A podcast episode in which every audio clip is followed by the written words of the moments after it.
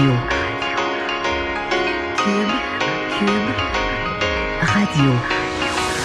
Le retour de Mario Dumont. Deux heures d'info. De 15 à 17. Il provoque et remet en question. Il démystifie le vrai du faux. Mario Dumont et Vincent Dessureau. Le retour de Mario Dumont.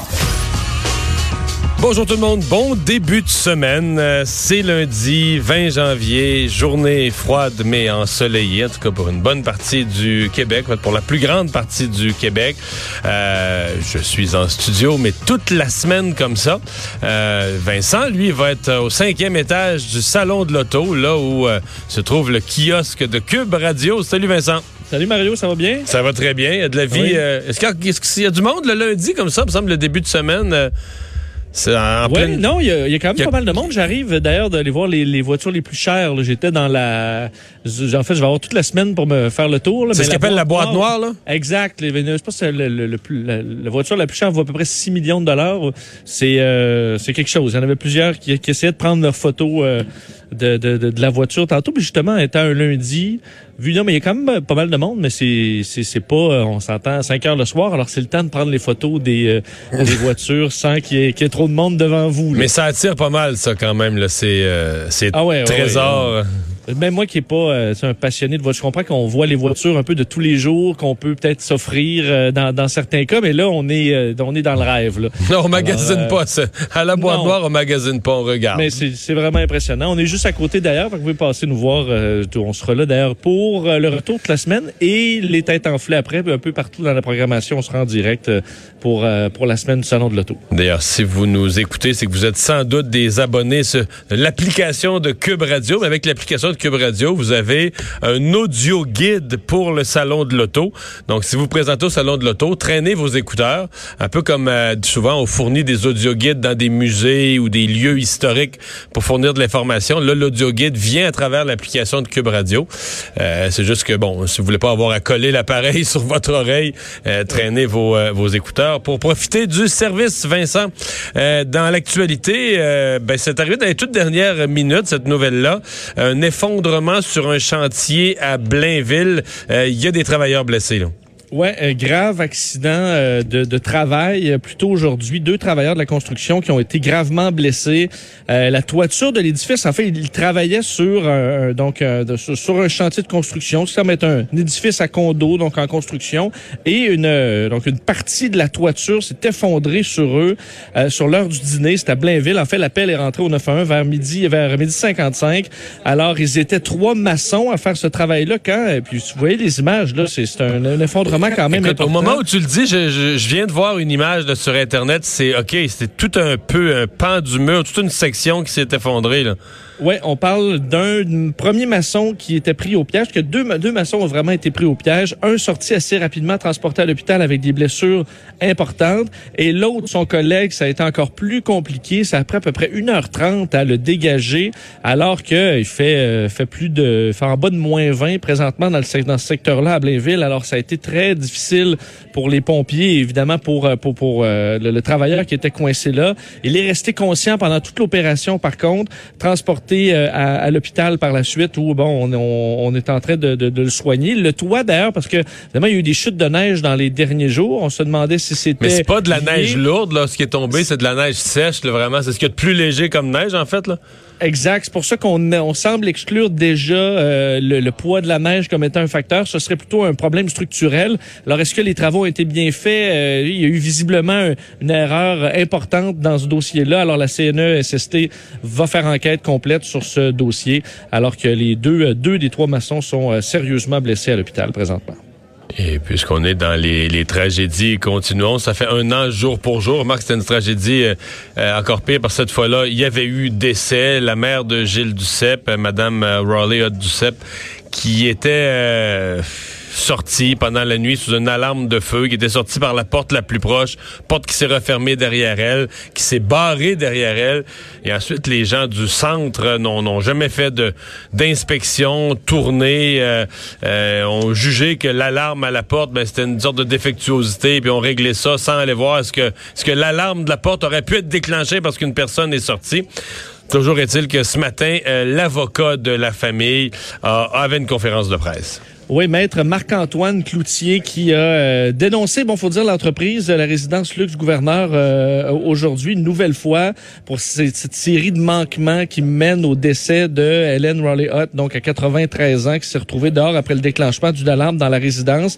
Alors, euh, aujourd'hui, dépôt d'une requête introductive d'instance, donc pour poursuivre la résidence pour 1,25 million. C'est ce que l'avocat a annoncé, tu l'as dit, jour pour jour, un an après les tristes événements. On le réclame donc, et pour citer l'avocat, on leur réclame un peu moins de 1,3 million, à la fois pour le préjudice et la souffrance vécue par Madame Duceppe, mais également pour celle de la famille qui a perdu sa mère, parce qu'évidemment, on l'a vu avec Monsieur Duceppe, avec, avec, les autres membres de cette famille, c'est un deuil qui est difficile, parce qu'évidemment, on, tu connais les circonstances horribles dans lesquelles est, décédée cette femme-là. Ça a rendu pour eux le deuil encore plus difficile avec cette frustration.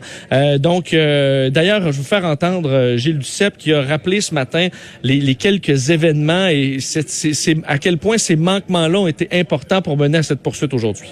C'est choquant. Il y a des caméras. Et les caméras, c'est pas pour se légitimer, c'est pour prévenir. Hein? C'est pour ça que ça sert des caméras. Il, aurait dû l'avoir. Pendant euh, six heures, elle est à l'extérieur à moins 35. Elle tente de rentrer. Il y a une porte sans sonnette. Elle peut pas aviser qu'elle est à l'extérieur. Euh, on réame la porte. Si ça sonne, c'est parce que la porte est ouverte. On aurait dû regarder. Le rapport de la coroner parle de lui-même. Or, il y a des manquements importants. Et, maman serait toujours là, une de ces manquements euh, inacceptables. Gilles Duceppe a rajouté euh, Maman savait ce qu'était le froid la veille. Elle tricotait des trucs, des foulards et des bas pour les itinérants et elle a subi ça 24 heures plus tard.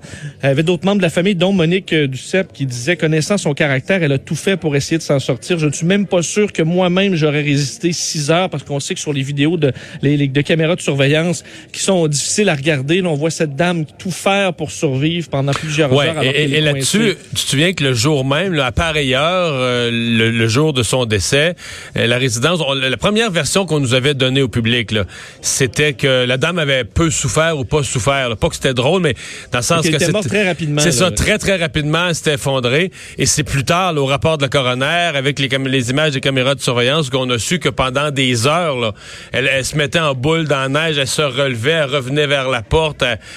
Donc c'est passé cinq ou six heures après euh, qu'elle a arrêté, qu'elle est demeurée complètement immobile. Donc dans tout ce temps-là, elle revenait à la porte, cognait dedans, euh, tenter de, d'alerter quelqu'un. Alors, c'est une... Euh, je pense que tu vas être d'accord qu'il y, y, a derrière cette poursuite-là, clairement, au-delà de, la partie monétaire, un désir de montrer l'importance de ces défaillances-là, s'assurer que ce soit pris au sérieux par les, les foyers, euh, les, les, maisons du genre un peu partout à travers le Québec. Je pense que c'était leur devoir de, de, pousser ça assez loin, vu le, le, le, drame qui s'en est suivi. Là. Mm-hmm. ouais. Donc, c'est pas juste une question d'argent. Là. Ouais. Euh, non. Puis c'est ce qu'on appelle dans ce genre de cause-là les dommages punitifs. Là. Et euh, je pense que dans ce cas-ci, ils seront, euh, ils seront aussi de la partie. Euh, ben, à, suivre la, la, la, cause déposée ce matin. Là, donc, on sait que ce sera pas, ce sera pas réglé en, en quelques semaines.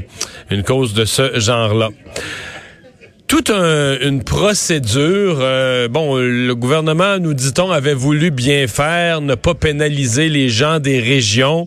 Euh, pour ce qui est du parrainage des euh, des gens qui demandent le statut de réfugié au Canada, donc pas pénaliser les gens des régions. Bon, pour ça, on va demander à tout le monde de passer par un messager. C'était ce matin à 8h30 qu'on commençait à analyser les dossiers.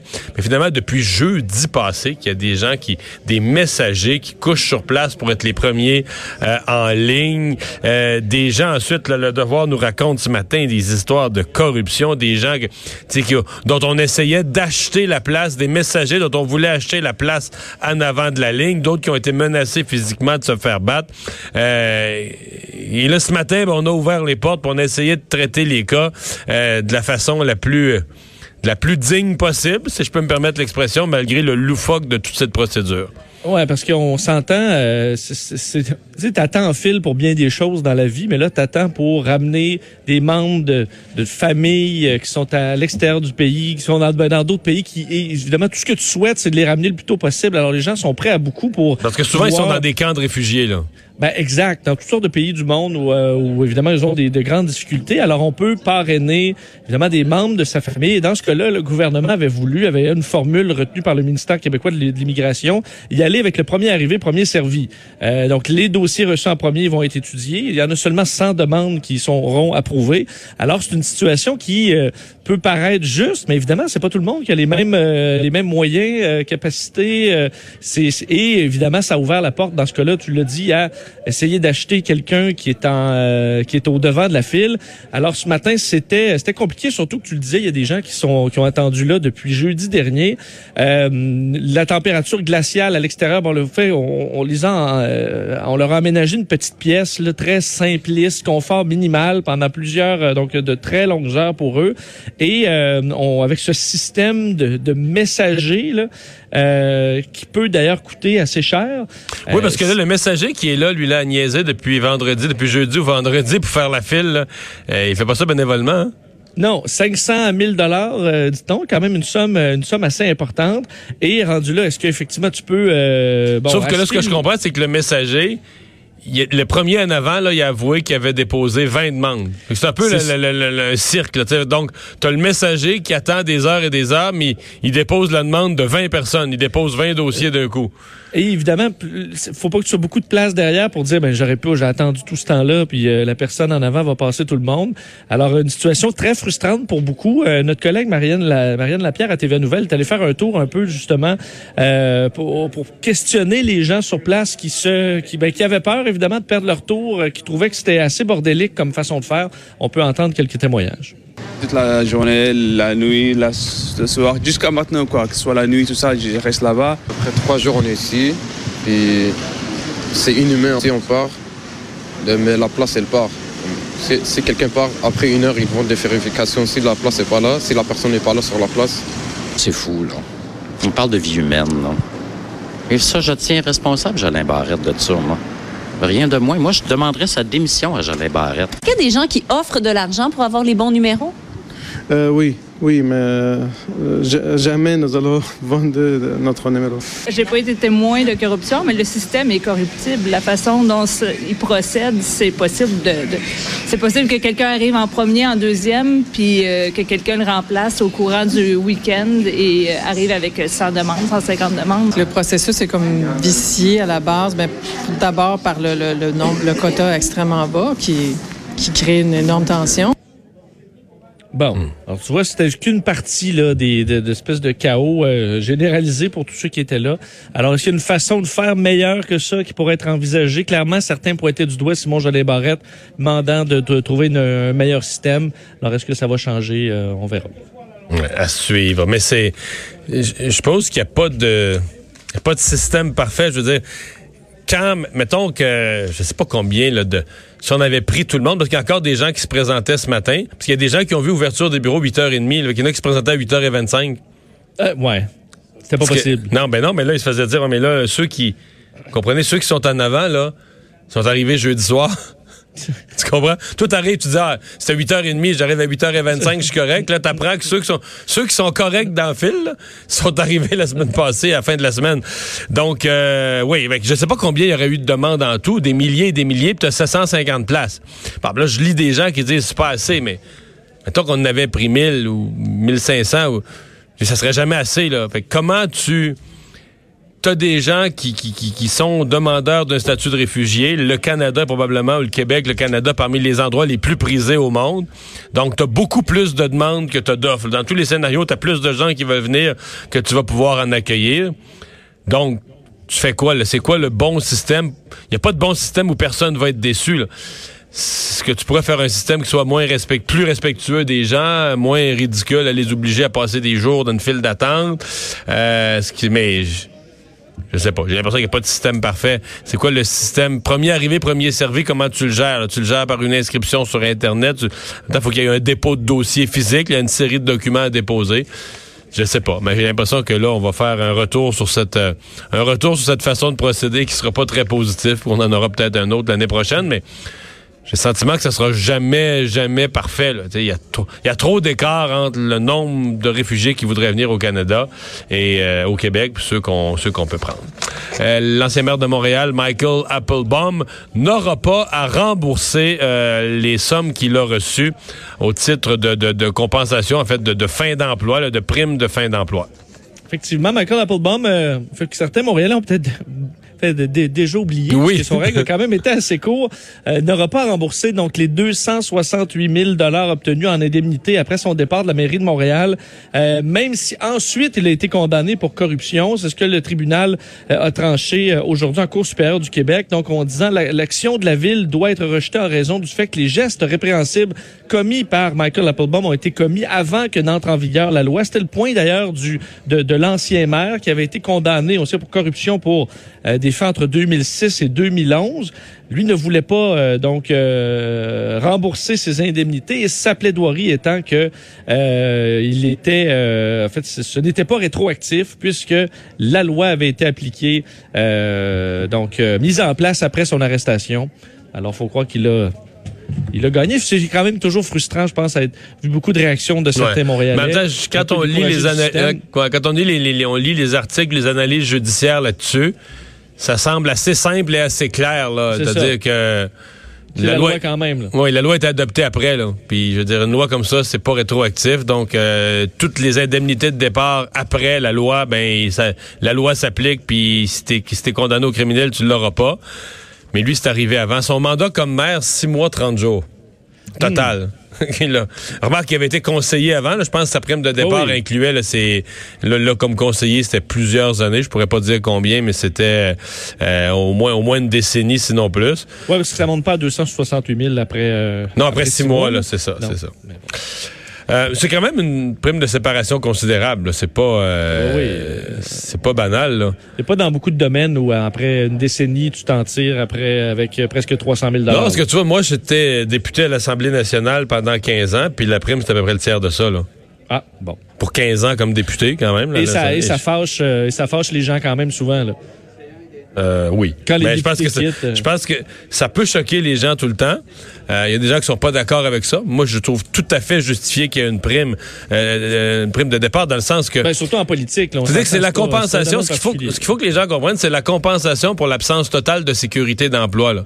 Tu prends un job où à n'importe quel moment, il y a une élection, puis bing bang, tu te fais mettre dehors.